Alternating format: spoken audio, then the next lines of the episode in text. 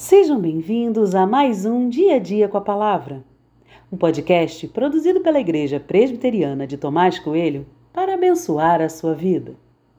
O título de hoje é Espaço para Recomeços e tem por base o texto de 2 Samuel 12, 24 e 25, que diz: Então Davi consolou Batseba, sua mulher. Teve relações com ela e ela teve um filho, a quem Davi deu o nome de Salomão e o Senhor o amou. Davi o entregou nas mãos do profeta Natã, e este lhe chamou Gedidias por causa do Senhor.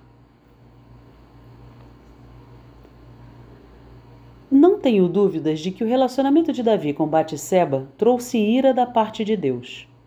Deus repreendeu Davi por meio do profeta Natã.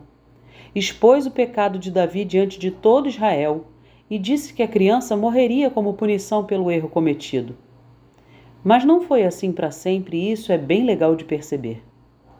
Davi e Batseba se casaram e ela engravidou novamente. Só que dessa vez o registro feito é que a criança era muito amada pelo Senhor.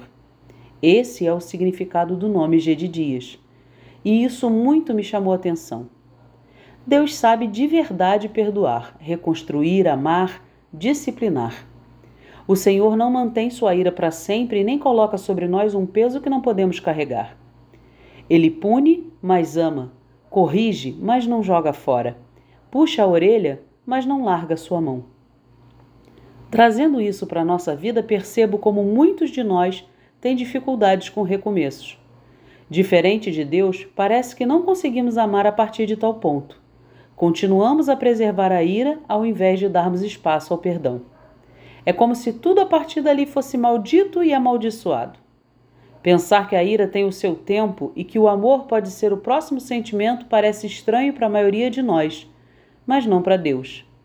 Esse é o modelo que precisamos seguir. Que o Senhor nos ajude a corrigir o que está errado, mas ao mesmo tempo amar como Ele mesmo ama. Que na nossa agenda haja espaços para recomeços.